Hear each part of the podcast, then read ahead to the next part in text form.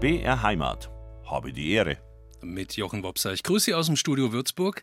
Und heute geht es bei uns ums Miteinander. Es geht darum, miteinander in den Austausch zu kommen, ins Spielen. Es geht um Chancen, die sich auftun. Und es geht um die Musik, die all das zusammenhält. Musik und zwar für alle. Das ist der Leitgedanke eines Vereins, der in Würzburg das Leben bereichert. Der solidarische Musikschulverein WIMO, der macht es vielen Menschen möglich, ein Musikinstrument zu lernen. Ganz unabhängig davon, wo die Leute herkommen, wie viel Geld sie haben oder wie wenig. Und einer, der sich da engagiert, der sitzt mir jetzt gegenüber, der Kontrabassist Jonas Hermes. Jonas, habe die Ehre, schön, dass du da bist. Habe die Ehre. Wir machen heute äh, sozusagen eine Proberaumtour durch die Welt von Vibo. Wir schauen und hören uns um. Was sind es für Leute, die bei euch ein Instrument lernen? Welche Geschichten bringen sie mit? Welche Talente und Träume? Was für Begegnungen finden da statt? Und wie kann das überhaupt funktionieren, so ein solidarisches Musikschulmodell, wo jeder und jede das zahlt, was er oder sie kann? Ich freue mich auf zwei spannende Stunden über Wimo, über die Kraft der Musik, Türen zu öffnen, Brücken zu bauen. Habe die Ehre aus Würzburg im Gespräch mit Jonas Hermes von Wimo e.V., also einem eingetragenen Verein. Der hat den Untertitel Solidarischer Musikschulverein. Jonas, da spielen gleich ein paar Aspekte zusammen, den Begriff Solidarischer Musikschulverein. Die Musik ist dabei, der Aspekt der Schule, Bildung und Ausbildung und eben auch das Solidarische, also Zusammenhalt, gegenseitige Unterstützung. Wie genau bringt denn diese Bezeichnung auf den Punkt, was ihr macht bei Vimo, was euch ausmacht? Also die Bezeichnung bringt natürlich zu 100 Prozent auf den Punkt, was wir machen. ähm, es ist ja so, dass Musik was ist, was für alle Menschen wichtig ist und was jetzt, wenn man die musikalische Ausbildung anschaut, auch allen Menschen zur Verfügung stehen sollte oder in meiner Meinung nach sogar muss. Mhm. Und aufgrund aber der, der, äh, ja, der Einkommensstruktur vieler Familien, vieler Menschen ist es halt nicht für alle möglich. Und das haben wir gemerkt und haben uns dann Gedanken gemacht, wie kann man das anders machen. Und das Ergebnis ist eben dieser solidarische Musikschulverein, in dem wir natürlich ein ganz normales, in Anführungszeichen normales Kosten- und äh, Unterrichtsbeitragsmodell haben, mhm. das wir aber in vielen Fällen halt, wie wir es nennen, angleichen an die individuellen Möglichkeiten der Familien. Also die Leute, die bei euch unterrichten, so wie du, Kontrabassist, die machen das nicht ehrenamtlich für Ume, sondern die kriegen auch was dafür. Also in den aller, aller, aller, allermeisten Fällen ähm, wird der Unterricht nicht ehrenamtlich geleistet, sondern wird recht normal bezahlt. Also es ist auch so, dass es ja wirklich großartige Kolleginnen und Kollegen sind und die müssen auch gut entlohnt sein. So, das ist ja. ganz klar. Wäre ja auch absurd, wenn jemand Musik studiert und dann für einen Verein arbeitet, der Musikerinnen und Musiker ausbeutet. Das ist ja, ja. Quatsch. Es gibt da leichte Ausnahmen, ja, dass ehrenamtlich tätige Menschen auch Unterrichts übernehmen, wenn sie die entsprechende Ausbildung haben ähm, und das halt ehrenamtlich machen wollen. Aber das ist jetzt im, im, Verhältnis gesehen ist das sicher der kleinste Teil. Ja. Mhm. Und auf Seiten der Schülerinnen und Schüler, da gibt es jetzt welche, die werden zu 100 Prozent gefördert, was die, was die Unterrichtsgelder betrifft. Es gibt aber auch ähm, Familien, die sagen bewusst, uns geht es eigentlich ganz gut finanziell, wir finden aber euer Konzept gut, wir finden den Unterricht gut und zahlen eben gerne den vollen Beitrag und die finanzieren dann andere quasi mit. Ja, also wenn man ganz ehrlich hinter die Zahlen schaut, ist es so nicht, dass der normale Unterrichtsbeitrag die, die, das Solidarprinzip ähm, finanziert. Und gleichzeitig ist es schon so, wie du sagst, dass es Familien gibt, die den, äh, den vollen Unterrichtsbeitrag bezahlen und darüber hinaus halt noch über eine Mitgliedschaft im Verein oder über Spenden das Solidarsystem unterstützen oder halt ehrenamtlich den Verein unterstützen bei was auch immer, beim Aufbau vom mhm. Sommerkonzert oder mhm. bei kleinen Tätigkeiten im Haus oder so. Anschaffungen von Instrumenten auch, denke ich. Ja, also wir kriegen tatsächlich auch viele Instrumente gespendet, auch aus den Reihen der, der Familien, die bei uns ihre Kinder unterrichten, die einfach ein Instrument rumstehen haben vom älteren Geschwister oder von früher noch äh, weil sie selber musiziert haben, jetzt die Eltern und dann sagen, ja, das steht bei uns nur rum, bei euch kann es genutzt werden. Wir mhm. verleihen mhm. die Instrumente, also die werden bei uns überholt und dann auch als Leihinstrumente in die Familien ähm, gebracht, die sich selber kein Schlagzeug oder kein E-Piano oder keine Gitarre oder Geige oder was auch immer leisten können. Jetzt haben wir Mittwochvormittag, äh, 10.13 Uhr. Wie wahrscheinlich ist es, dass jetzt gerade im Moment irgendwo in Würzburg eine Unterrichtsstunde stattfindet, wo eine WIMU-Schülerin oder ein Schüler Geige lernt oder Schlagzeug jetzt oder Klavier? vormittags? Ja, jetzt im Moment. Also am Ah, doch, Mittwochvormittag sind, äh, ist äh, unsere Kollegin Anna Benitez in der Grundschule in Unterdörbach und unterrichtet da ähm, klassenweise Ukulele. Ja, und zwar auch, da ist der, der Fokus darauf, dass da auch Kinder jetzt nicht nur, auch da ist es eine, wie, was für uns immer wichtig ist in allen Tätigkeiten, die Gruppe ist nicht ähm, homogen aus Kindern, die, keine Ahnung, aus Familien mit in, in Bürgergeldbezug kommen, sondern es ist eine, eine, gemischte Gruppe, aber da durch, durch unser Engagement zusammen mit der Schule wird da eben auch ermöglicht, dass Kinder ein Instrument lernen, die es halt auf andere Möglichkeiten oder auf andere Weise nicht, nicht könnten. So, genau. Wie viele Menschen lernen aktuell ein Instrument bei euch beim Solidarischen Musikschulverein WIMO? Also im, äh, im eigenen Haus, wir haben ein Musikschulhaus mit sieben Unterrichtsräumen, Sozialraum, Büro, äh, auch ein Studio im Dach. Ähm, da sind in der Woche, in der Unterrichtswoche, inzwischen über 120 Menschen mhm, und mhm. lernen im Einzelunterricht oder im Kleingruppenunterricht. Ähm, und in den Kooperationen, wie ich es gerade angesprochen habe, zum Beispiel in der Grundschule Unterdörbach, dann sind wir noch in drei anderen Schulen und in drei Familienzentren mit Gruppenangeboten. Wir knacken locker die 150 Menschen in der Woche Grenze. Toll, ja. ja. Wie ist das Altersgefüge? Also vor allem Kinder und Jugendliche? Vor allem Kinder und Jugendliche, ja. Wobei auch da wir sagen, gibt es keine Grenzen. Also wir haben auch Schülerinnen und Schüler, die, die deutlich das, das jugendlichen Alter überschritten haben. So wie ich zum Beispiel. Zum Beispiel auch, ja, ja genau. Ja. Also ich habe zum Beispiel zwei ähm, Schüler, die ich total gern unterrichte, die sind so in meinem Alter ein bisschen älter mhm. und die unterrichte ich blöderweise Freitagabend. Okay. Und es wäre aber total sinnvoll, die Montag in der Früh zu unterrichten, weil in dem Alter ja. ist mein Job hauptsächlich den uns alten Knochen, sage ich jetzt mal so, wieder das Spielen beizubringen. Das macht mir total Freude. Und mit dem Mindset. Ja. Dann in die neue Woche zu starten. Das wäre super, ja. ja. Das klingt gut. So ja. kann ich es mit dem Mindset abschließen, ist auch schön. Ja. Ich habe mich gestern mal umgeguckt bei euch auf der ähm, Homepage von Vimu, wo es viele Informationen gibt. Ich werde auch noch öfters darauf zurück, mhm. zurückkommen. Ähm, Vimu-ev.de. Genau. W-I-M-U ev.de. Genau, da hätten wir das auch schon untergebracht. Da gibt es ja eine Übersicht, was ihr alles anbietet an Musikinstrumenten, also Klavier, Schlagzeug, Cello, ne? Geige, mhm. auch Gesang im Chor und Solo. Ähm, wie viele Instrumente umfasst euer, euer Portfolio, euer Angebot? Oder erzähl noch mal, du wahrscheinlich Bass, ne? Kontrabass. Kontrabass, E-Bass, genau, mache ich. Ja, pff, also wir haben ja das große Glück, in Würzburg eine ähm, Hochschule für Musik zu haben, mit der wir auch einen ganz guten Kontakt pflegen. Und insofern, genau, das ist ein Glück. Und das andere Glück ist, dass wir eben als Verein auch mit Honorarkräften arbeiten dürfen. Mhm. Deswegen drücke ich das immer so aus, wir nehmen erstmal jede Anfrage, wenn wir es denn gerade ähm, strukturell abbilden können, ernst. Und wenn es jetzt ein Instrument ist, das nicht in unserem Fächerkanon, den wir mit äh, festangestellten Lehrkräften oder mit Honorarkräften, die wir vertraglich, mit denen wir vertraglich zusammenarbeiten, abbilden kann, können, dann kümmern wir uns um den Kontakt zu einer Lehrkraft, zu einer Lehrperson von außen. Mhm, mh. ja, und über die Schnittstelle ist dann vieles möglich. Und im, äh, jetzt fest bei uns sind Lehrerinnen und Lehrer für Gitarre, Ukulele, Cello, Geige, Kontrabass, E-Bass, Gesang, Klavier im, äh, im, im Pop-Bereich, im Jazz-Bereich, im Rock-Bereich, im klassischen Bereich. Ähm, Schlagzeug ist ganz wichtig. Sehr Ges wichtig. Gesang. Sehr wichtig. Ja. Gesang und äh, ja, und wir haben eine tolle Kollegin, die sich auch um die elementare äh, musikalische Früherziehung, elementare Musikpädagogik kümmert. Da kommt schon ein richtiges Ensemble zusammen. Also das Spielen zusammen im Ensemble ist ja auch ganz wichtig ja. bei euch, wird man nachher noch ja. zu sprechen kommen. Lass, lass mich noch ähm, kurz über das Finanzierungsmodell sprechen, über das Solidarische. Also Spenden spielen auch eine wichtige Rolle Klar. bei euch. Jetzt ist ja Zeit, dass der Euro nicht mehr ganz so locker sitzt bei vielen. Also ja. da stehen die Zeichen eher auf vorsichtiges Haushalten. Das spüren auch viele Vereine, Initiativen, die auf Kulturförderung zum Beispiel auf Spenden angewiesen sind. Wie macht sich das bei euch bemerkbar? Das ist äh, also wenn ich ganz ehrlich bin, ist es zurzeit sehr schwierig bis äh, tatsächlich katastrophal.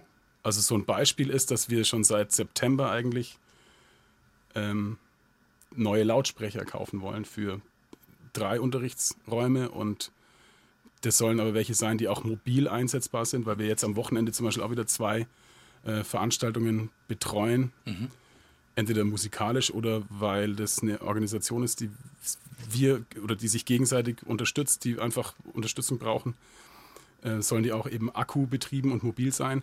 Und diese Anschaffung, die müssen wir jetzt schon wieder zurückstellen. Mhm. Ja, also weil die, einfach die Spendenbereitschaft. Ja, weil wir, weil wir durch die, durch die Unterrichtstätigkeiten, ähm, die ja auch vertraglich verwurzelt sind mit den Menschen und mit, auch mit den Kooperationspartnerinnen und Partnern, so hohe regelmäßige monatliche Belastungen haben, dass wir gerade nicht investieren können. So.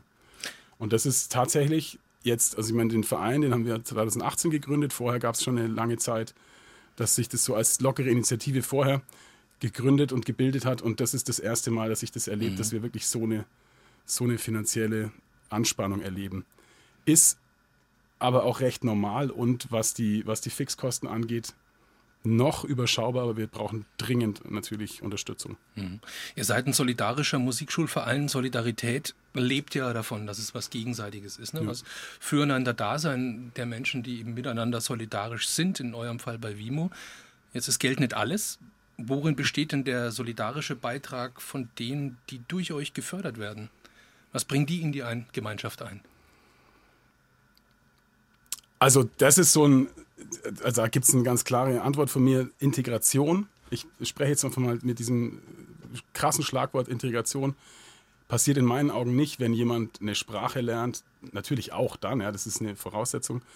Oder anders gesagt, für mich ist Integration dann der Fall, wenn die Möglichkeiten von Menschen in ein Gefüge eingebracht werden. Und das passiert bei uns ganz, ganz, ganz oft so ein Beispiel ist für mich einfach auch, als ich habe Musik erst in der Ausbildung gelernt und dann auch studiert und ich habe trotzdem in der Musikschule, in der Arbeit mit den, mit den Kindern, Jugendlichen, deren Eltern, aber auch Kolleginnen, Kollegen, die nicht in Deutschland aufgewachsen sind und nicht in Deutschland Musik gelernt haben, so viel an Instrumenten, an Rhythmen, an verschiedener Musik kennengelernt. Das ist äh, unfassbar. Und da passiert ein großer Austausch. Das ist dann auch ein großes Geschenk für die, für die Leute, die, so wie ich ja hier in, in, in Deutschland, in Bayern groß geworden sind. Die nehmen das auch mit. Und das sind dann eben Dinge, die nicht bezahlbar sind. Ne? Unbezahlbar. Mit der solidarischen Musikschule Vimo setzt sich Jonas Hermes dafür ein, dass vor allem Kinder und Jugendliche in Würzburg eine musikalische Ausbildung bekommen, unabhängig von Herkunft oder davon, wie dick oder dünn der Geldbeutel ist von ihren Familien. Jonas, lass uns mal einen Bogen schlagen zu deinen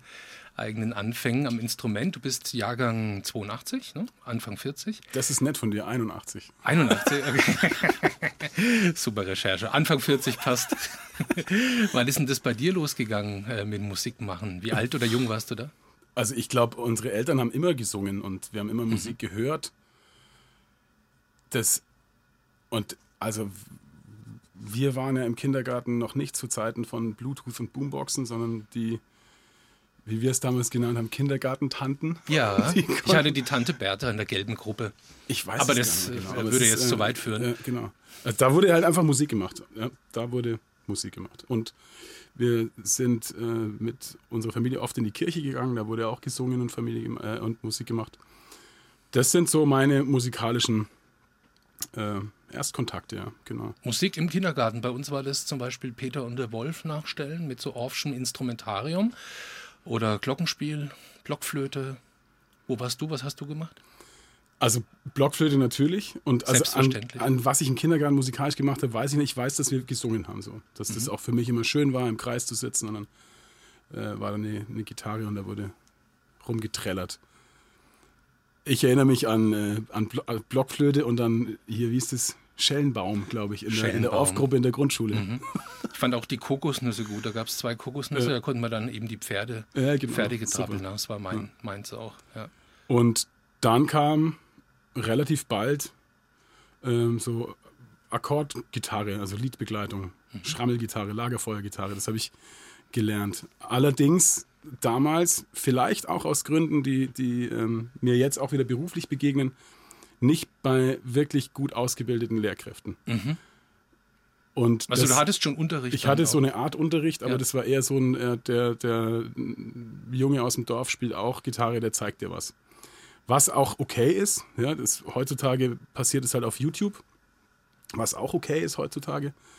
Aber äh, professioneller Musikunterricht sieht einfach anders aus. Insofern habe ich dann auch ganz viel autodidaktisch gemacht und seit ich 14 bin, halt mit den, mit den Kumpels zusammen in der, im, im Proberaum. Mhm. Also da war dann für mich, ich glaube, ich habe den letzten Gitarrenunterricht da mit zwölf oder so gehabt und dann erst wieder zur Vorbereitung auf die Berufsfachschule wieder später mit Mitte 20 mal dann Bassunterricht genommen. Alles zwischendrin mhm. war so ein bisschen autodidaktisch mit mal einer Stunde genommen bei, bei, bei Leuten, die wirklich gut waren, dann später. Ja. Du bist ja aufgewachsen in der Nähe von Augsburg? Im südlichsten Stadtteil von Augsburg, in Inningen. Ist es ein eigenständiges Dorf oder wie, wie schaut also, das also ich, da aus? Also, ist, es, ist es städtisch oder eher dörflich? Inzwischen ist es ziemlich verwachsen. Mhm. Aber hat sich in die Breite gezogen. Ja, ja, was da jetzt wen geschluckt hat, weiß man nicht. Ja. Aber ähm, damals war das schon noch ein Dorf. Ja. Wir haben, also ich erinnere mich auch an so Sachen wie, also Spielmannszug gab es bei uns natürlich. Mhm. Der Zug durchs, durchs Dorf, wenn es äh, Jubilare zu, zu bespielen gab. Und wir haben die Milch mit der Milchkanne am Bauernhof abgeholt. So. Das, war, das war schön. Mhm. Ja. Irgendwann dann der ja, Übergang vom, von der Gitarre zum Bass, also ja. zwei Seiten weniger, deswegen nicht weniger Möglichkeiten. Warum hat dich der Bass gefunden irgendwann? ja, da muss man auch ehrlich sein. Ja, also es war halt so, wir haben äh, eine, eine, Band gehabt, ein paar Jahre und dann hat sich das aus irgendwelchen Gründen, ähm, haben wir uns nicht mehr so oft getroffen und der Gitarrist, mit dem ich da zusammengespielt habe, der hat eine neue Band gegründet. Und habe mich dann irgendwann angequatscht, ob ich wieder mitspielen will.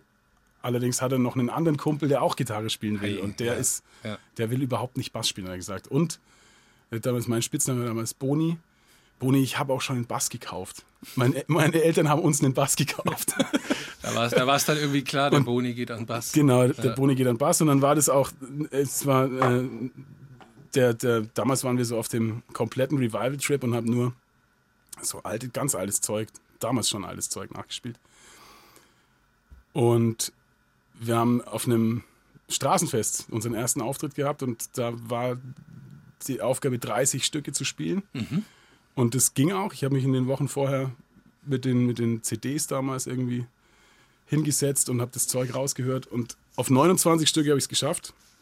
Und beim 30. bin ich dummerweise mit dem Schellenkranz durchs Publikum gehüpft und habe mir direkt an der Bordsteinkante das Außenband gerissen und oh, habe ja. den Rest des Gigs dann mit, mit einem mit Fuß im Eiswürfel und äh, ab ins Krankenhaus nach dem ersten Auftritt. Also das werde ich auch mein Leben lang nie vergessen, den ersten Auftritt als Bassist.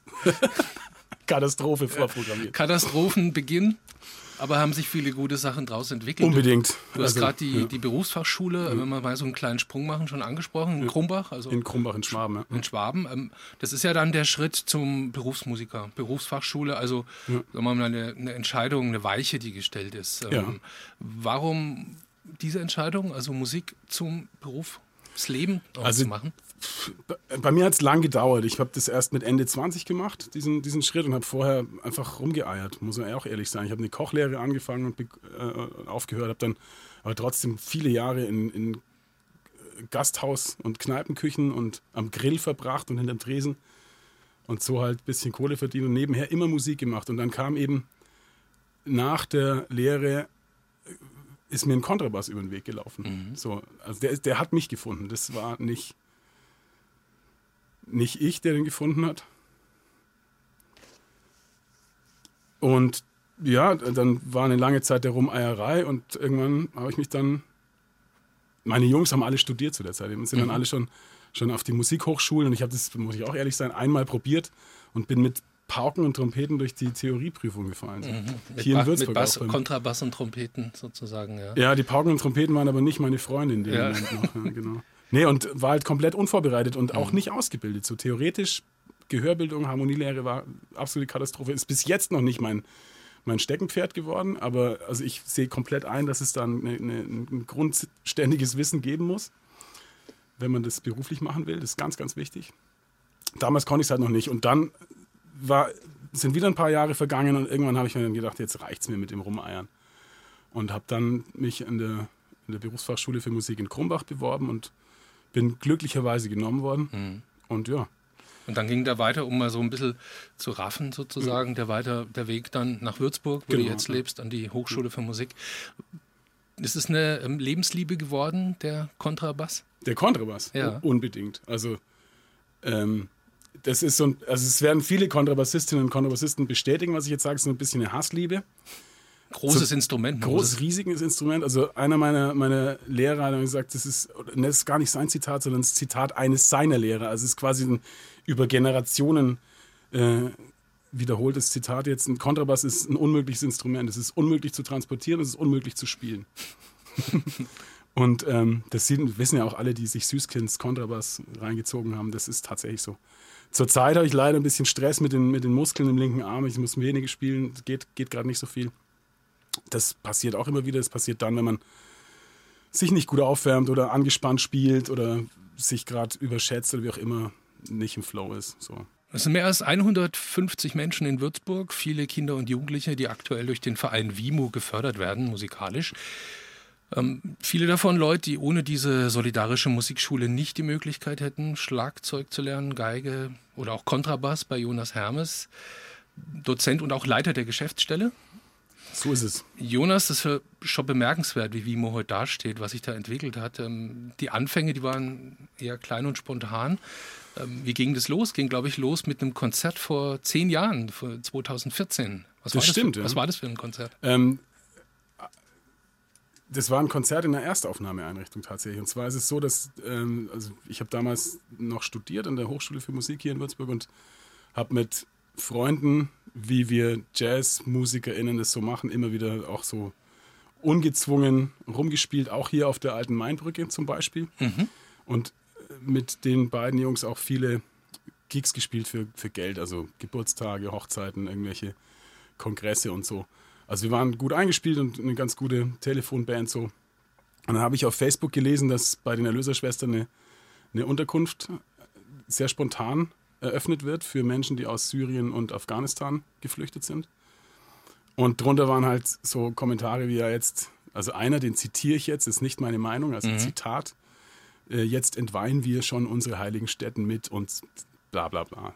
Also wirklich ekelhafte, ähm, ekelhafte für mich als Christ völlig unnachvollziehbare, menschenfeindliche Kacke. So. Entschuldigung. Und das hat mich dann animiert, die, die, die Kontaktadresse anzurufen, die dazu hinterlegt war im Facebook, um Spenden, also Sachspenden und Geldspenden zu, zu bekommen. Und habe aber gesagt, wir sind Studierende der Musik und können jetzt einfach nichts spenden. Wir haben nichts außer, wir können Konzert spielen. Wir haben uns. Wir haben uns, genau. Ja. Und dann hat die, die Schwester Simone, ein Engel, wirklich. Mhm die hat erstmal gesagt, so, boah, Musik pff, im Speiseraum, das ist vielleicht zu laut für die Leute und so. Und dann hat es zwei, drei Telefonate gedauert und dann sind wir doch hin.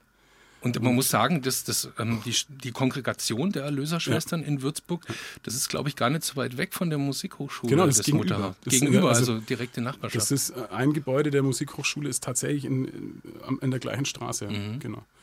Und ähm, dann sind wir da hingegangen und es war unfassbar. Also, was war denn so unfassbar? Was? Ne, wie die Reaktion der Leute. Ja. Also die, die, dann hat ein, ein, erwachsener Mann hat sich so eine, so eine Ordensschwester geschnappt und hat getanzt und wir waren jetzt nicht als Tanzkapelle da, sondern ja. als Jazz-Trio mhm. in der Wahnsinnsbesetzung Kontrabass, Saxophon und unser Schlagzeuger hatte nur eine Snare Drum dabei. Mhm. Also es war jetzt mhm. wirklich keine, keine, okay, Tanzmusik so. Ja.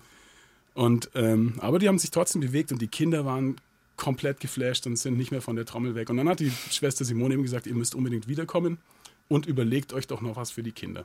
Mhm. Das heißt, es war so eine Initialzündung, ja. dieses Konzert. Also Absolut. waren alle beeindruckt, also ja. nicht nur die Leute, die zugehört haben, sondern ja. ihr selber wahrscheinlich auch. Voll, mhm.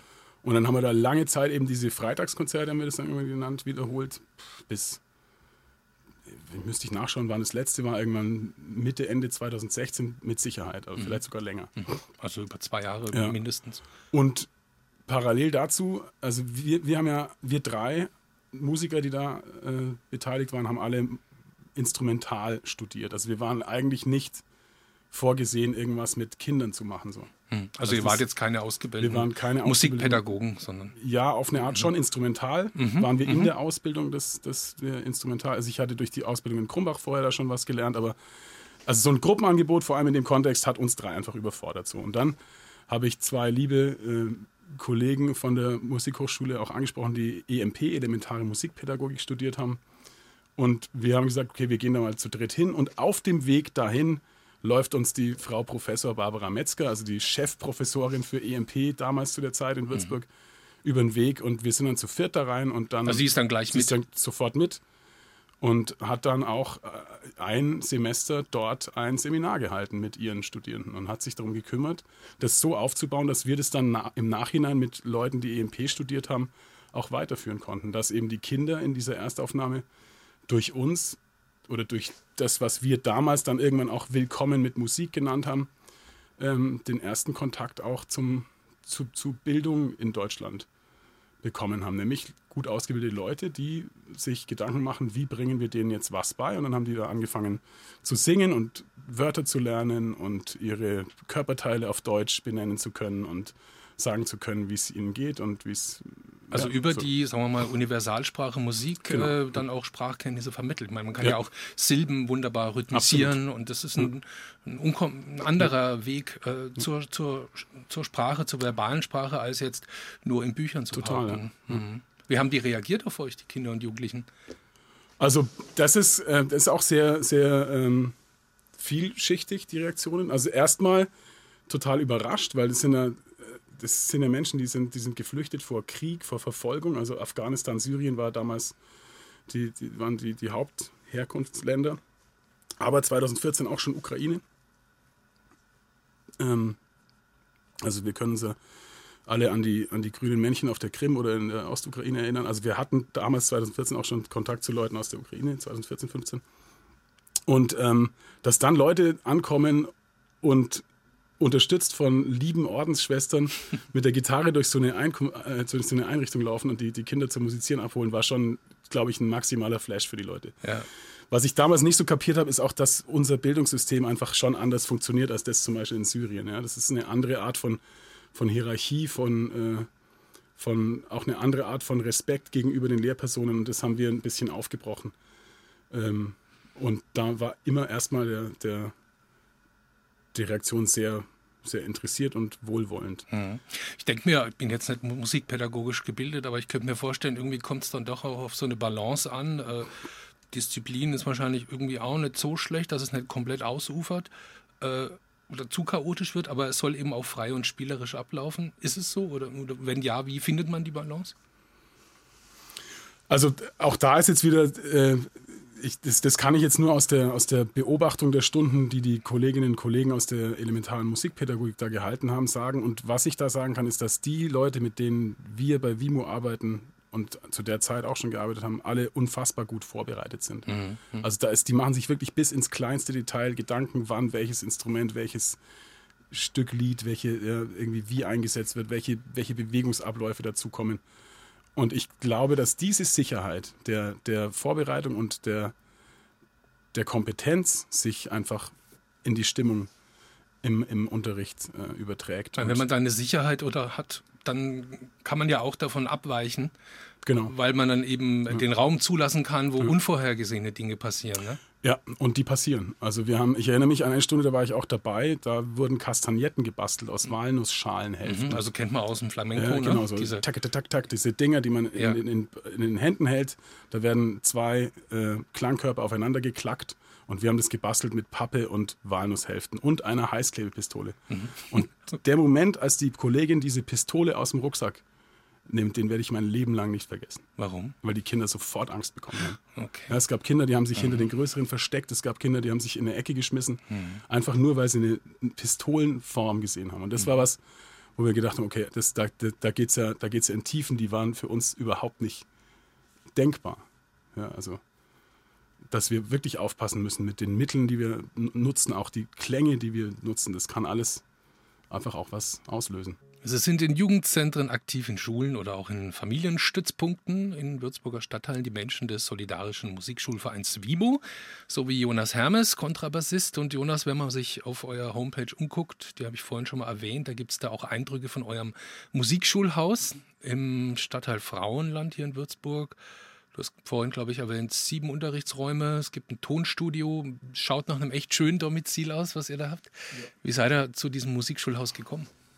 Das ähm, haben wir über die Erlöserschwestern auch bekommen. Also das, wir, wir mieten das für einen mm, mehr als symbolischen Mietpreis von der Kongregation der Erlöserschwestern. Und das wäre auch ohne diese, diese Unterstützung nicht denkbar, so ein Haus zu mieten. Also was, was ist das für ein Haus? Hat ein bisschen Geschichte. Das, ja, das an. hat ein bisschen Geschichte, ja. ja. Das, äh, ich kann es nicht genau sagen, weil ich ja, äh, ich bin ja kein Mitglied der Kongregation. Insofern weiß ich nur das, was mir erzählt wurde. Und mir wurde aber erzählt, dass das Haus nach dem Zweiten Weltkrieg an die Kongregation ging. Und dadurch, dass die Würzburger Innenstadt so äh, zerbombt war, war in diesem Haus lange Zeit die Geburtsklinik der Theresienklinik. Mhm, mhm. Also es sind tatsächlich eine schöne Nachfolge, ja. ne? weil da auch viele Dinge auf die Welt kommen und in die Welt kommen. Also wir haben, wir haben auch schon Leute im Haus gehabt, die äh, eine Instrumentenspende vorbeigebracht haben und gesagt haben, ey, ich bin hier geboren. Und das sind so, mhm. das sind auch schöne Momente. Ja. Und dann war es ähm, eine Heilpraxis auch. Also es wurde dort immer auch schon für und, und mit Menschen gearbeitet und das atmet man schon auch in dem Haus. Hm. Und da findet eben der Instrumentalunterricht ja. statt, wenn es nicht an den Schulen ist zum Beispiel, ja. ne, die genau. du vorhin erwähnt hast. Und das Ganze als Verein. Also ja. die, diese Entwicklung, die wir gerade so ein bisschen nachgezeichnet haben, von diesem Spontankonzert 2014 bis jetzt, zehn Jahre später, wo ihr dasteht als mhm. Verein mit diesem tollen Haus. Was für ein, wie wichtig war der Schritt der Vereinsgründung für euch? Also euch dann auch so Strukturen zu geben? Also wir waren vorher, das war auch eine großartige Zeit und ähm, da bin ich auch sehr dankbar dafür. Wir waren als Projekt am Theater am Neunerplatz hier in Würzburg angesiedelt und mhm. haben auch in den Räumen des Theaters am Neunerplatz ähm, arbeiten können mit wenig Schülern. Wir haben ja 2015 die ersten InstrumentalschülerInnen ähm, unterrichtet, das waren acht Stück. Mhm. Also wirklich im kleinen Rahmen. Im ganz kleinen ja. Rahmen. Und das wurde eben ermöglicht dadurch, dass wir Räume im Theater am Neunerplatz genutzt haben und äh, die Musikhochschule für uns eine ganz große Ausnahme gemacht hat, nämlich dass auch nicht dozierende Leute oder Professorinnen, Professoren dort unterrichten dürfen. Aber das durften eben nur auch vertraglich ähm, alles festgeschrieben, nur Leute im Rahmen von Willkommen mit Musik. Also damals sehr eng gefasst, Kinder, die äh, geflüchtet sind oder aus anderen Gründen frisch in Deutschland angekommen sind, die keine Sprache sprechen, keine finanziellen Mittel haben. Das war die Voraussetzung.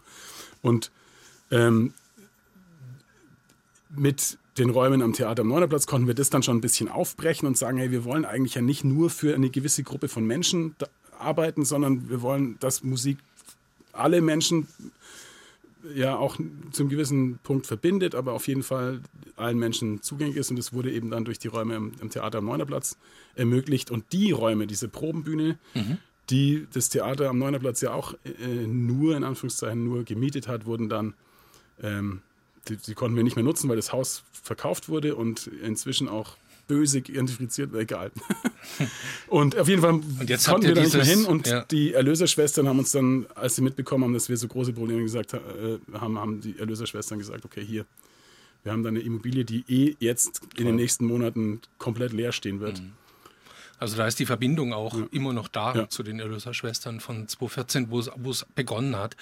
Ja, ja so eins, eine Minute 30 haben wir noch in unserer ersten Stunde. Vielleicht für eine Frage, was mir aufgefallen ist. Es geht ganz viel ums Zusammenspiel bei euch auch. Also als ich mich so vorab informiert habe, ist ja immer so eine Frage. Es gibt ganz viele Leute, glaube ich, die Musikinstrumente lernen und dann ewig alleine vor sich hingniedeln und versuchen besser zu werden. Und wenn sie dann mit anderen spielen, dann fallen sie erstmal aus alten Wolken. Warum ist das so wichtig, dieses das, boah, Spielen da, im Ensemble? Da, da, muss ich dir jetzt widersprechen, da wird die Zeit jetzt nicht ausreichen, um, okay. die, um die, positiven ja. äh, Folgen von, von Spielen im Ensemble aufzuzählen. Da können wir uns wahrscheinlich zwei Stunden am mhm. Stück unterhalten. Aber es sind viele.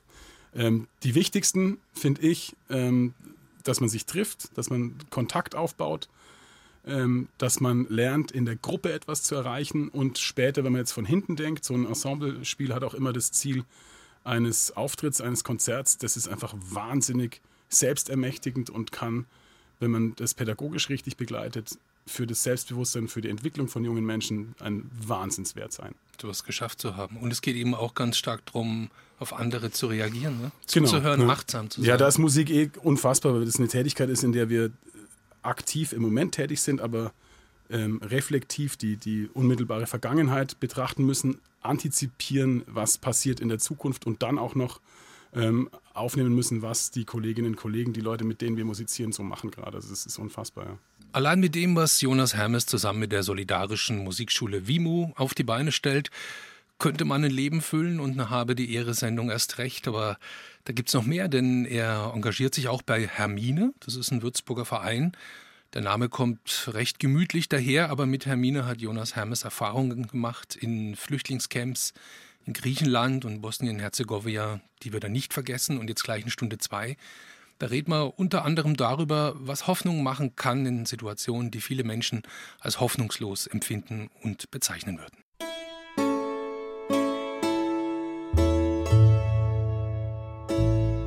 BR Heimat. Habe die Ehre. Der Begriff der Erfolgsgeschichte, der wird gern und oft bemüht, dann auch mal überstrapaziert, aber im Fall des Würzburger Vereins WIMU, kurz für Willkommen mit Musik, da passt der richtig gut. Denn aus einem Konzert in einer Einrichtung für geflüchtete Menschen hat sich eine professionell aufgestellte Musikschule entwickelt, mit einem Finanzmodell, das Musik für alle möglich macht und mit Menschen, die Herz einbringen und Talent und bei Vimo eine Heimat finden, musikalisch auch darüber hinaus. Und jetzt in Stunde zwei von Habe die Ehre, da wollen wir beispielhaft äh, mal reden über ein paar dieser Menschen, die diese Erfolgsgeschichte von Vimo mit Leben erfüllen. erfüllen. Wir wollen sie auch hören und die zum Beispiel den Weg gehen in eine Laufbahn als Berufsmusiker oder als Preisträgerin bei Musikwettbewerben, obwohl oder vielleicht ja gerade weil es auf diesem Weg einige Hürden gegeben hat. Auf der Internetseite des Solidarischen Musikschulvereins Wimo in Würzburg, da gibt es einen Film, den kann man sich angucken, über diese besondere Musikschule. Knapp acht Minuten ist er lang, wunderschön gemacht mit Musik, mit Gesprächen mit Schülerinnen und Schülern und mit den Menschen, die Musikunterricht geben, so wie der Kontrabassist Jonas Hermes. Und Jonas, in diesem Film, da ist zum Beispiel ein junger Mann dabei, ein Gitarrist mhm. namens Yasser. Yasser Khalfa, ja. großartiger Typ.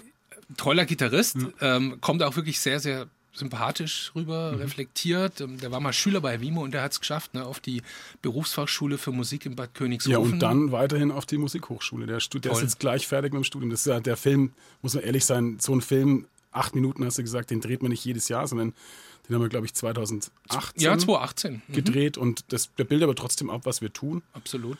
Und ähm, Yasser ist inzwischen fertig mit dem Studium und ich glaube, er geht in den Masterstudiengang jetzt dann. Das wäre natürlich auch gleich meine nächste Frage gewesen. Der ähm, Film ist von Sorry. 2018. Was macht Yasser heute? Aber er ist ja. noch voll dabei und hat den Weg gemacht zum Berufsmusiker, ja. zum Profi. Ja, und mhm. äh, zusammen, er hat, spielt in einem Duo, die wir auch eingeladen hatten, nach Würzburg ein Konzert zu geben, jetzt im Juni äh, als wir beim Mozartfest, oder werden wir wahrscheinlich nachher nochmal drüber reden, auch eine Woche gestaltet haben, da hat er ein Konzert gegeben, es war großartig. Und das ist natürlich jetzt für mich noch irgendwie eine ganz andere Nummer. Früher, als er noch bei uns Schüler war, habe ich ihn in regelmäßigeren Abständen gehört und jetzt so die, mhm. diese, diese krassen Schritte so im Jahresturnus oder so zu hören, das ist schon richtig heftig und auch zu hören, wie gut er sich dann doch trotz vieler, ähm, vieler Stolperstricke in Deutschland zurechtfindet. Und Wann ist er gekommen? Also, oder wie alt war er? 15, 2015 mhm. ist er gekommen.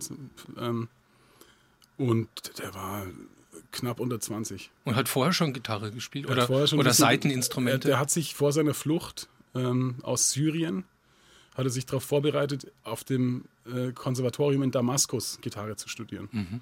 Und mit dem mit, mit der Vorbildung kam der auch zu uns. Insofern war da dann die Aufgabe nicht mehr grundständig anzufangen, ähm, sondern eher jemanden aus einer ganz anderen Musiklern, musikalischen Bildungslandschaft hier in Deutschland äh, unterzubringen und den, den, dem ja, zu sagen und ihn dabei zu unterstützen, seinen Weg zu gehen. Ja. Hm, ja, könnt ihm dann Möglichkeiten vielleicht eröffnen oder auch unterstützen, aber sag mal, die Prüfung bestehen, üben, üben, üben, ja. das wollen, das muss er ja immer noch selbst, ne? Ja, das muss, das ist genau das, was, was äh, unsere Arbeit ausmacht. Wir schaffen Möglichkeiten und die Menschen, die bei uns Unterricht nehmen, die nehmen die Möglichkeiten und machen damit was. Ja. Das ist ganz schön schöner, schöner Zeitvertreib beruflicher Natur. Hören wir mal was an von einer, von einer jungen Sängerin aus Sehr eurem Imo-Kreis. Die wollen wir mal kurz hören mit einem Ausschnitt und gleich noch mehr hören aus einem Titel und zwar folgende. I used to float, now I just fall down. I used to know, but I'm not sure now what I was made for.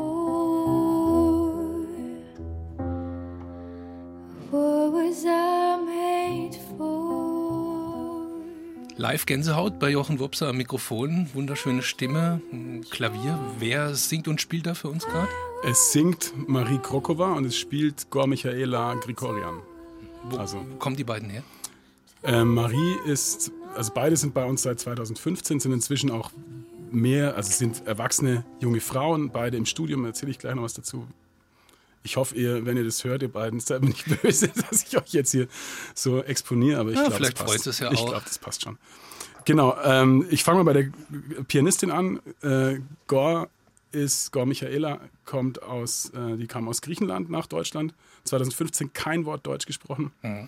Inzwischen ist sie bei uns eine tragende Säule auch des ehrenamtlichen, der ehrenamtlichen Tätigkeiten, die unterstützt uns zum Beispiel bei diesen Aufnahmen. Das waren nicht nur die Aufnahmen, sondern wir haben im Dezember 24 Aufnahmen mit Schülerinnen und Schülern gemacht als Adventskalender und da war die war die Gore, aber auch die Marie war oft dabei, auch um, wenn, wenn wir mit den kleineren gearbeitet haben, um die halt so ein bisschen an die Hand zu nehmen.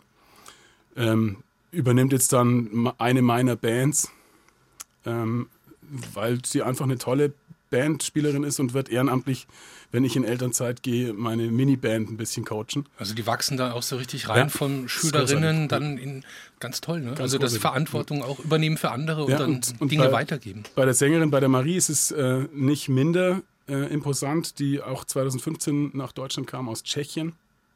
Äh, auch kein Wort Deutsch und inzwischen Schule, Abitur, Studium, Jura studiert sie jetzt und ist bei uns im Vorstand. Also das ist Engagiert sich. Wahnsinn. Ja.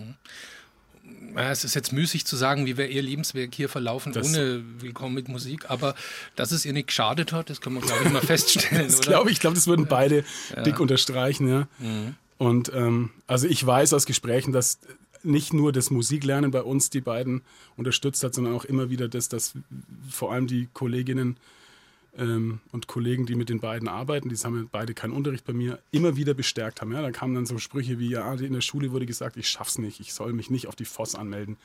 Und bei uns im Haus heißt es aber nur, hey, mach das, wenn du das willst.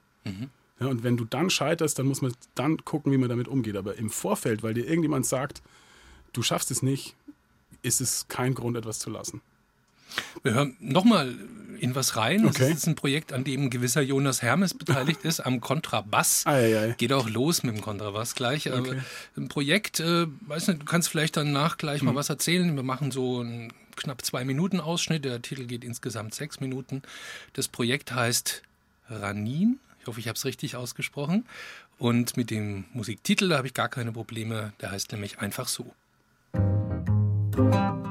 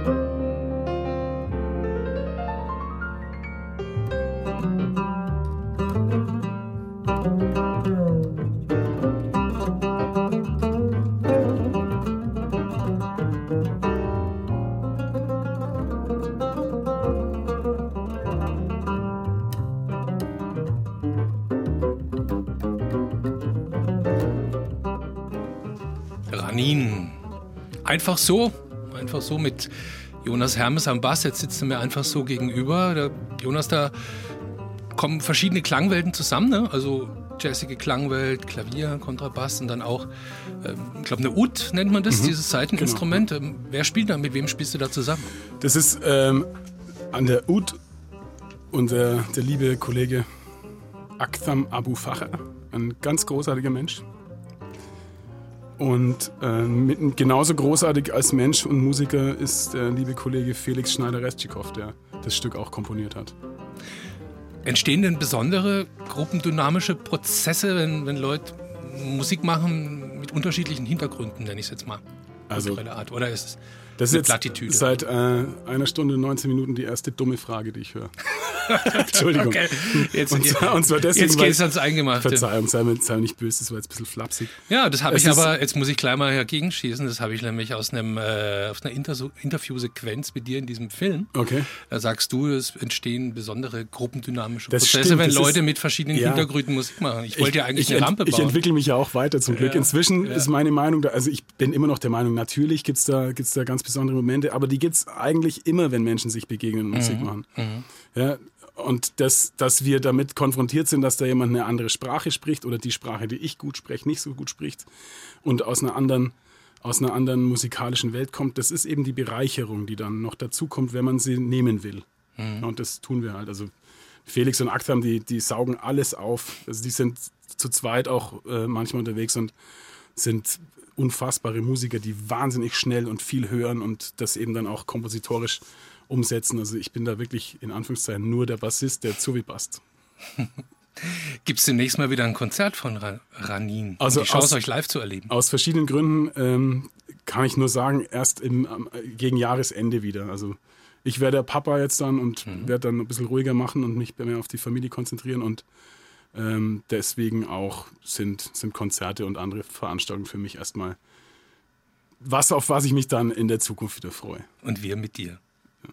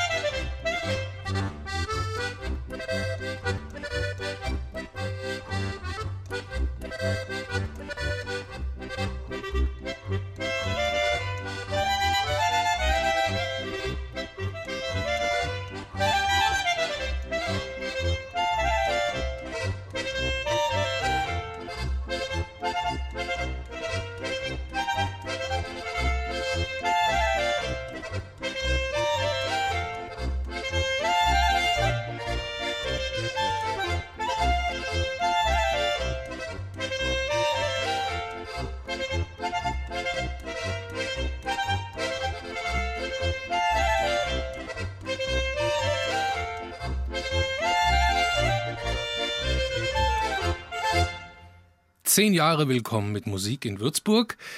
2014 war es, da hat die Solidarische Musikschule WIMO ihre Initialzündung erlebt, sozusagen, damals im Rahmen von einem Konzert in der Erstaufnahme für geflüchtete Menschen.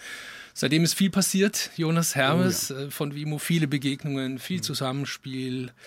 Was hast du persönlich gelernt in dieser Zeit, was die Kraft der Musik betrifft, Menschen zusammenzubringen? Also ich habe ähm, gelernt, dass es diese Kraft ja immer gibt. Also dass meine Aufgabe als Musiker, wenn ich auf der Bühne bin oder als jemand, der Musik unterrichtet, eigentlich nur ist, die Kraft ähm, zugänglich zu machen. Also ich bin Kanäle zu ermöglichen. Bin, genau, ich bin der, der die Kanäle freischaufeln soll oder zu den Leuten aufbauen soll. Ja. Genau. Und was ich auch gelernt habe, ist Vertrauen. Also das Vertrauen, ähm, auch in einer Zeit, in der es jetzt unsicher ist. Also so ein Beispiel, wir haben vorhin darüber geredet, dieses schöne Haus, das wir jetzt haben, als wir das nicht hatten, die paar Monate, ja, als wir ja. wussten, wir müssen raus zum 1.1. Ähm, und hatten noch nichts Neues, das war natürlich Mist. Aber in der Zeit halt auch zu merken, jetzt lass uns vertrauen, wir haben Möglichkeiten, wir haben verschiedene Sachen ausprobiert und dann halt eine tolle Lösung gefunden, die eigentlich uns gefunden hat.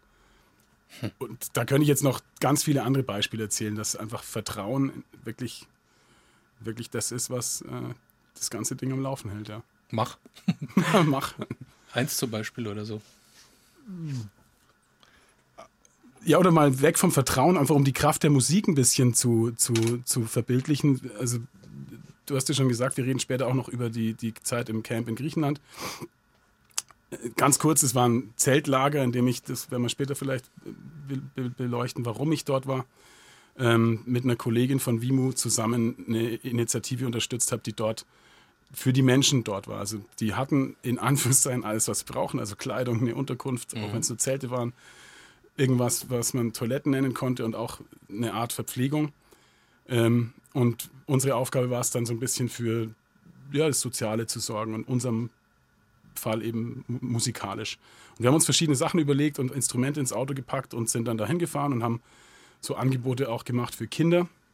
Und da war zum Beispiel, also waren viele Kids dabei, die damit auch nicht umgehen konnten, weil es war auch neu für die. Ja? Die mhm. kamen aus dem Krieg, aus, dem, aus der Flucht äh, heraus und auf einmal sind da Leute, die liebevoll mit ihnen Musik machen wollten. Das haben die natürlich erstmal gar nicht verstanden. Und einer von den Buben war richtig krass, der hat uns auch zum Beispiel eine tote Schlange vor die Füße geschmissen und so. Mhm. Lauter so. Also der war richtig, das war so ein richtiger Brocken. Und eines Tages habe ich dann mal zu der Kollegin, die dabei war, gemeint, pass auf, wir versuchen mal in eine Einzelsituation mit dem zu gehen und haben ihn eingeladen, in, in den Container zu kommen und haben dann zu dritt musiziert. Ja? Ähm, die Kollegin hat einfachste Akkorde auf der Gitarre gespielt und der, der Junge hat in ein, ein Glockenspiel, wo, die, wo wir ein paar Klangstäbe weggemacht haben, sodass es wirklich immer gut klang, so ja. mal laienhaft erklärt. Und der hat es, der war eine halbe Stunde weg. Der mhm. war wirklich, du hast gesehen an seinem Blick, der ist in einer anderen Welt. Und der verlässt diesen Container und kommt keine drei Minuten später mit seiner kleinen Schwester an der Hand und stellt die dahin. Und gibt uns zu verstehen, hey, die muss das auch machen dürfen.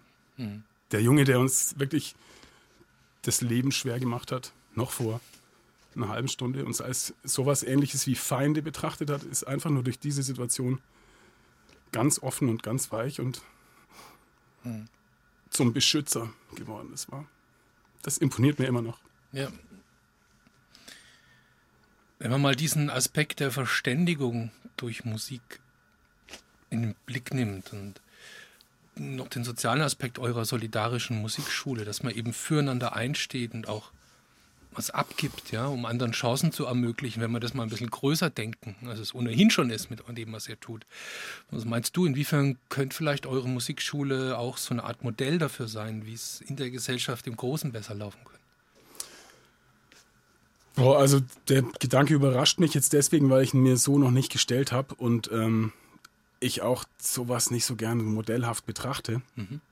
Aber was ich schon wirklich ernst meine, ist, dass wenn wir wollen, dass die Gesellschaft so bleibt, wie sie für mich jetzt in meinem Gefühl ist, nämlich in Anführungszeichen noch aushaltbar, bitte nicht falsch verstehen, wir leben in einem sicheren Land, wir leben in einem Land mit einer guten Infrastruktur, was Gesundheit und Bildung und so weiter angeht. Es ist aber noch an vielen Plätzen Luft nach oben.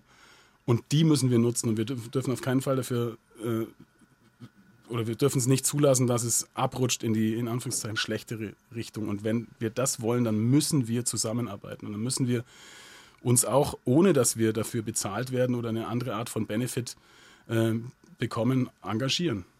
Ja. Und das passiert ja auch an vielen, vielen, vielen Stellen. Ein Bereich, in dem du dich auch engagierst, ist ähm, Kirche. Mm. Musikalisch zumindest. Ich will ja. so ein bisschen die Brücke schlagen zu einem Gottesdienstformat, wo du, mhm. wo du ähm, mitwirkst. Ein Format, das auch zum Kraftquell für Menschen in Würzburg geworden ist. Das spielt sich regelmäßig ab in der, in der Augustinerkirche, ne? in der Klosterkirche. Mhm. des katholischen Augustinerordens in der Innenstadt. Da gibt es immer wieder so Moonlight Mass, nennt sich das, also Mond, Mondlichtmesse. Äh, da wirkst du mit als Musiker. Was, was spielt sich da ab? Was ist das, das Charakteristische von diesen Messen? Also es ist ja ein katholischer Gottesdienst und ich bin als Protestantenkind in Süddeutschland groß geworden. Das heißt, ich kann jetzt nicht mit katholischen Fachwörtern um mich schmeißen. Musst aber auch, es ist ein, ein, ein, ein, sehr meditativer Gottesdienst, wie ich finde, der ähm, auch oft Eucharistie nennt, nennen die Katholiken das, glaube ich, beinhaltet. Also was sehr spirituelles ist. Und die musikalische Besonderheit ist, dass Musikerinnen und Musiker eingeladen sind, die eben aus dem Jazz-Kontext kommen und ähm, dort auch viel improvisiert wird. Und mhm. Improvisation in der Musik ist für mich, jetzt komme ich auf meine Spiritualität zurück, als, als, auch als Mensch, der glaubt, etwas, was einen direkten Kontakt äh, zu, ich nenne es Gott, kann höhere Macht dazu sagen, das ist jeder Person selber überlassen, wie das benannt wird. Ich nenne es für mich ist der, der Ton, der mir geschenkt wird in der Improvisation, ein, ein Geschenk Gottes so. Und auch wenn ich dort spiele, habe ich oft gemacht mit, mit Menschen, wo ich weiß, die glauben nicht, die sind atheistisch oder äh, wie auch immer, agnostisch oder in einem anderen Glauben unterwegs, dann spüre ich, dass da wirklich was fließt, dass es in Bewegung kommt, dass es in, in Berührung ist. Und das ist für mich der, der Moment, wo ich immer wieder sehr, sehr froh bin, dort zu spielen. Ja. Ja, ich finde es interessant. Also Gottesdienste sind ja in der Regel äh, dadurch gekennzeichnet, dass sie halt so eine feste Abfolge haben. Ne? Also ein Ritus, mhm. der Handlungen, Texte der Liturgie vorgibt. Und da dann eben Improvisationsräume reinzusetzen, da werden dann solche Dinge möglich. Hm? Also ich kann mir ehrlich gesagt nicht vorstellen, dass Gott wirklich Wert darauf legt, dass wir liturgisch feste ähm, Riten abfeuern. Aber das ist ein ganz anderes Thema. Deswegen finde ich diesen Gottesdienst sehr stimmig und er passt eben zu meiner Spiritualität sehr gut. Habe die Ehre aus Würzburg. Heute im Gespräch mit Jonas Hermes aus Würzburg. Ein Musiker mit dem großen Kontrabass, mit dem großen Herz für Menschen, denen es nicht gut geht. Jonas, lass uns mal über ein weiteres Feld sprechen, auf dem du dich engagierst. Wir haben gerade schon die Begegnung in Griechenland, ne, im Flüchtlingscamp, ähm, erfahren, wo du mit dem Jungen zusammen Musik gemacht hast. Ich glaube, das war ähm, im Zusammenhang mit dem Engagement für einen weiteren Verein hier in Würzburg, der nennt sich Hermine e.V. Was ist der, der Vereinszweck von Hermine? Was ist das Ziel? Ähm, Hermine heißt ja auch Hilfe und Unterstützung für Menschen in Europa in Not, glaube ich, irgendwie so. So genau kriege ich es gerade nicht zusammen, aber Hermine kann man auch nachlesen auf der, auf der Homepage. Hermine e.V., super Homepage auch. Und hat sich Hermine ist, äh, hat sich gegründet, damals hieß es noch mobile Flüchtlingshilfe, auch zu einer Zeit, als wir unsere Initialzündung hatten, 2014, 15. Und damals sind da Studierende hauptsächlich, glaube ich, oder junge Leute aus Würzburg recht frei organisiert nach Griechenland gefahren und haben äh, den Menschen, die dort mit den Booten anlanden, ähm, dringend gebrauchte Unterstützung zukommen lassen. Mhm. Und als das sich dann so ein bisschen auch organisiert und professionalisiert hat, sind die auf uns zugekommen und gesagt, hey, wie wäre es denn, wenn wir mal zusammen in so einem Camp dann in Griechenland, im, im äh, allerdings nicht an, an, am Meer, sondern im, im, im Hinterland, ähm, in, so, in unserem sozialen Zentrum, in unserem Zelt, das wir da aufbauen, als T-Zelt, zusammen musikalische Angebote für die, für die Menschen, die dort in dem Zeltlager leben müssen, aufbauen. Das heißt, ihr habt da im Camp ähm, ja, eine Anlaufstelle, genau. niederschwellige Anlaufstelle installiert, ein Zelt aufgebaut. Wie provisorisch, wie professionell war dieses Zelt? Ähm, das war ein Zelt. Also ja, ein Zelt. es gab einen Versorgungscontainer, in dem konnten wir ein bisschen Instrumente lagern, aber wir waren in dem Zelt, ja. Teilweise auch in anderen größeren Zelten, dann mit, mit Gruppen gearbeitet, die größer waren und dann aber auch Personen, die halt Lust hatten, selber Musik zu machen, mhm. auch eben so zu so, so Einzelsessions eingeladen, ja. Wie wurde das angenommen von den Menschen in dem Camp? Haben die euch mal flapsig gesagt, die Bude eingerannt oder war da erstmal auch so ein Zögern, Beäugen? Was machen die da? Also unbedingt erstmal auch ein Zögern und ein Beäugen. Dort sogar noch viel mehr als in den Erstaufnahmeeinrichtungen hier ähm, in, in Würzburg. Aber dann auch schon sehr, sehr stark frequentiert. Wobei man sagen muss, das war, wir waren ja hier in, im Studium und im, im Job Äh, das war kein langfristiges Engagement, sondern es ging einmal um zwei Wochen und dann nochmal irgendwie um drei Wochen oder so. Mhm. Also das war eher so ein Spotlight. Muss ich ehrlich sagen, hinterfrage ich auch heutzutage, weil es einfach genau die Sachen, die wir jetzt für wichtig halten in der Arbeit, nämlich Verlässlichkeit, äh, eine Konsequenz, eine Kontinuität, nicht möglich gemacht hat. Hm. aber ja. Also hast du dann auch persönlich sozusagen Konsequenzen gezogen, dass du sagst, ja. du fokussierst dich jetzt mehr auf, auf ähm, ja. das, was du hier vor genau. Ort machst. Also die, ja. die, weil es eben langfristiger ist. Genau, weil es, hier kann ich, kann ich äh, langfristiger und mit einem größeren Hebel einfach wirken. Kann aber vielleicht auch bei, der, ähm, bei dem Erlebnis mit dem Jungen, der mhm. die tote Schlange vor die Füße gelegt hat und dann dieses eigene Erlebnis hatte mhm. beim, beim gemeinsamen Musizieren nochmal andocken, mhm. was ich vorhin so gesagt habe, mit der Erfolgsgeschichte ne? Mhm. von Willkommen mit Musik und von Musik sei immer die Frage, was ist Erfolg? Ja, das ist es muss kein, kein erster Platz bei Jugend musiziert sein, das ist, äh, habe ich auch gesagt, das ist ein klischeebehafteter Begriff, Erfolgsgeschichte, ist natürlich griffig auch. Also ganz grundsätzlich finde ich das Wort Erfolg bei dem, was wir tun, wirklich schwierig, denn wir sind gegründet und entstanden, oder wir sind entstanden und dann später auch haben wir uns gegründet, ähm, als Reaktion auf für mich persönlich mit das größte Leid, das Menschen erleben können, nämlich der Verlust ihrer Heimat und der Verlust ihrer Struktur und der Verlust teilweise ihrer Familienangehörigen und so. Und in dem Kontext dann von Erfolg zu reden, mhm. finde ich wirklich schwierig, aber ich verstehe, dass man das irgendwie auch in der Außendarstellung vor allem äh, auch nennen muss. Und deswegen kann ich sagen, ja, die Erfolge gibt's.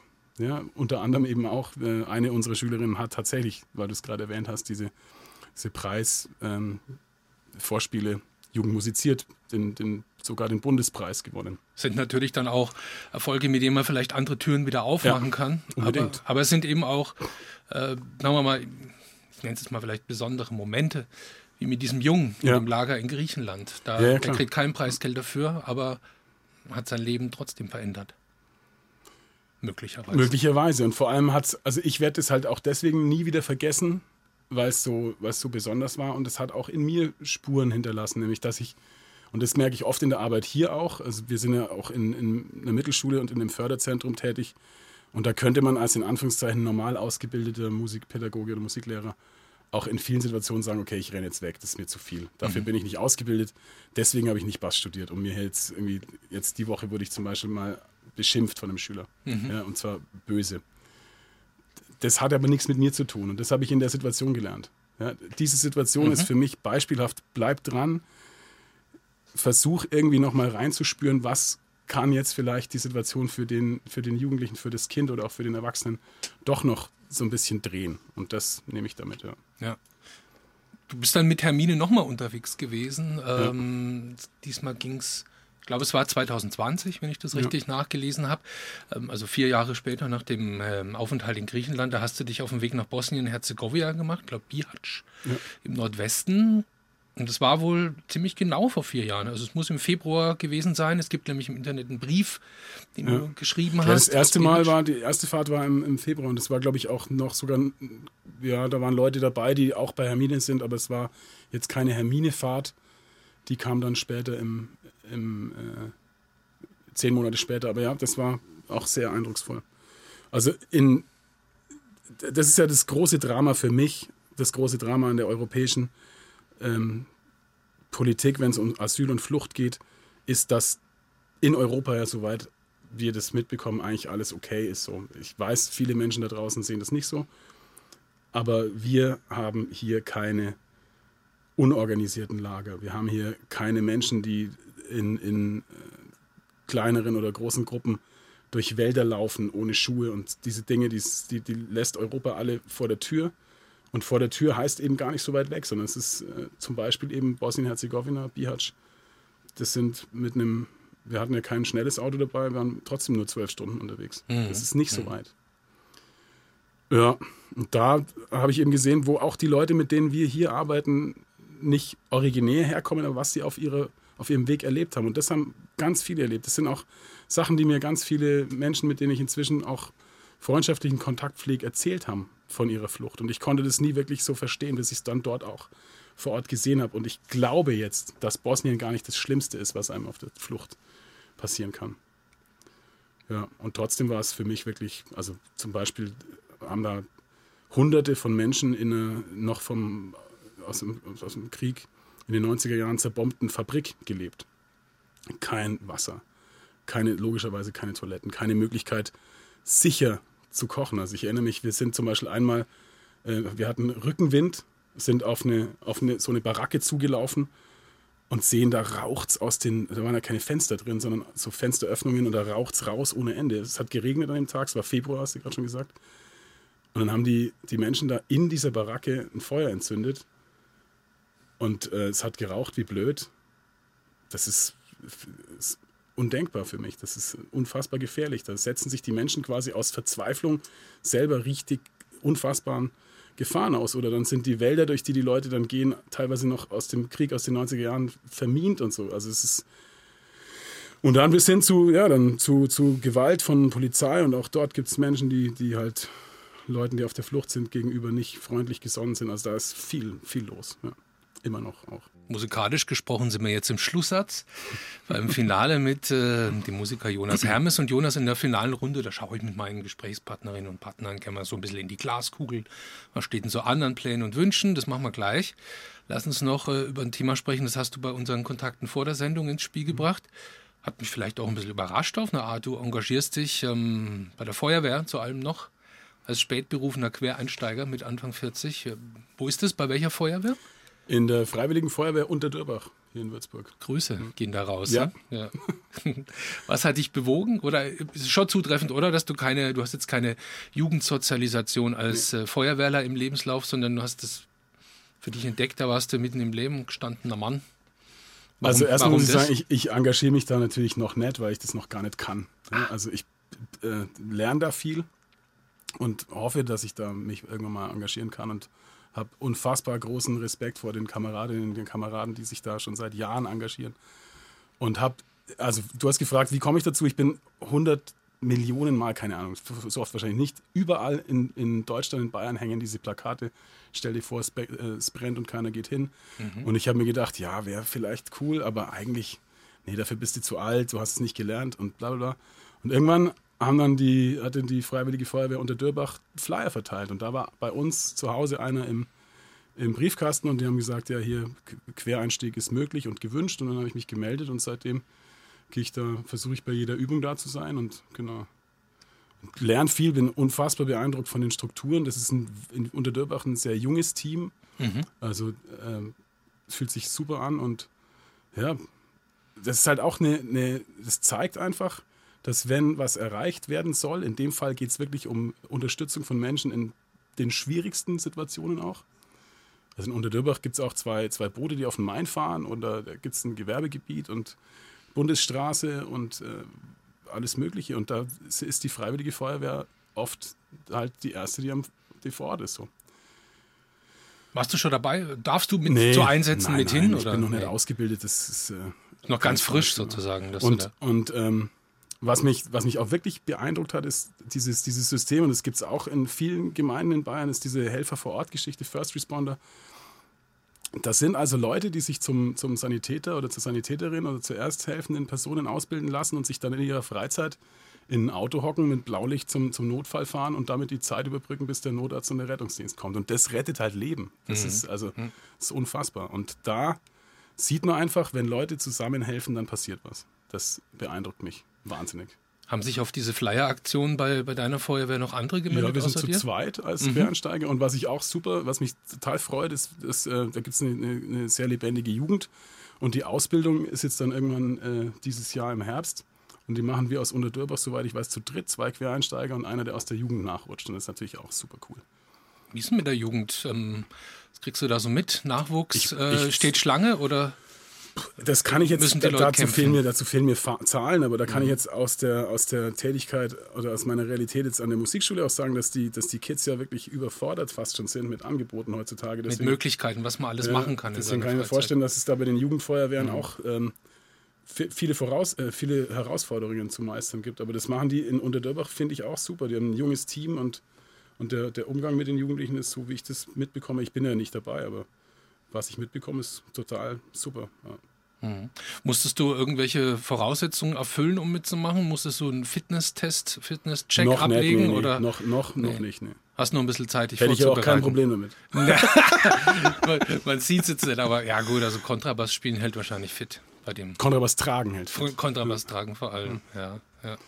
Du wirst ja bald Papa, du hast es vorhin schon mal angedeutet. Genau, also das ist für mich auch äh, ein Grund gewesen, dass mit der, mit der, also alle ehrenamtlichen Engagements, die mir so wichtig sind oder Musik machen oder zu Hause kochen oder selber was basteln, wirklich auch ernst zu nehmen. Deswegen war das dann auch für mich der Schritt zur Feuerwehr. Denn wie soll ich denn einem Kind, das in unserer Familie groß wird, vermitteln, dass es wichtig ist? Ja, dass es wichtig ist, sich darüber Gedanken zu machen, wie verwende ich meine Freizeit, oder wie gehe ich mit meinem Körper um? Oder was ist für mich ähm, irgendwie Kultur? Das sind alles Sachen, die, die möchte ich vorleben und nicht drüber stülpen. Und deswegen sehe ich da einfach auch viel Potenzial jetzt für uns als Familie. Mhm. So. Mhm. Kommst du eigentlich noch dazu, in einem Bandgefüge zu spielen als Musiker äh, bei all den Aktivitäten? Ich meine, wir haben jetzt fast zwei Stunden darüber gesprochen, was du alles machst. Einfach mal so drauf losspielen? Also ganz grundsätzlich muss ich sagen, ich, ich empfinde es gar nicht so, dass meine Zeit so wenig ist. Ich bin glücklich und zufrieden. Ich komme schon auch noch dazu, die, die Füße hochzulegen. So. Das mhm. mal vorneweg. Das klingt immer so wahnsinnig viel, aber es ist es nicht. Ich habe halt einen ganz normalen Job, der ist halt ein besonderer. Für mich der, der beste Job, den es gibt. Und ehrenamtlich ist jetzt auch nicht so viel Zeit, die drauf geht. Ähm, um das einfach mal klarzustellen. So. Und ja, ob ich noch zum Musizieren komme, das wird sich zeigen. Also ich habe ich habe da aber auch keinen, keinen großen Druck, denn ich habe echt viel erlebt, was Musik angeht. Also ich habe ja schon erzählt aus der Zeit, als ich angefangen habe.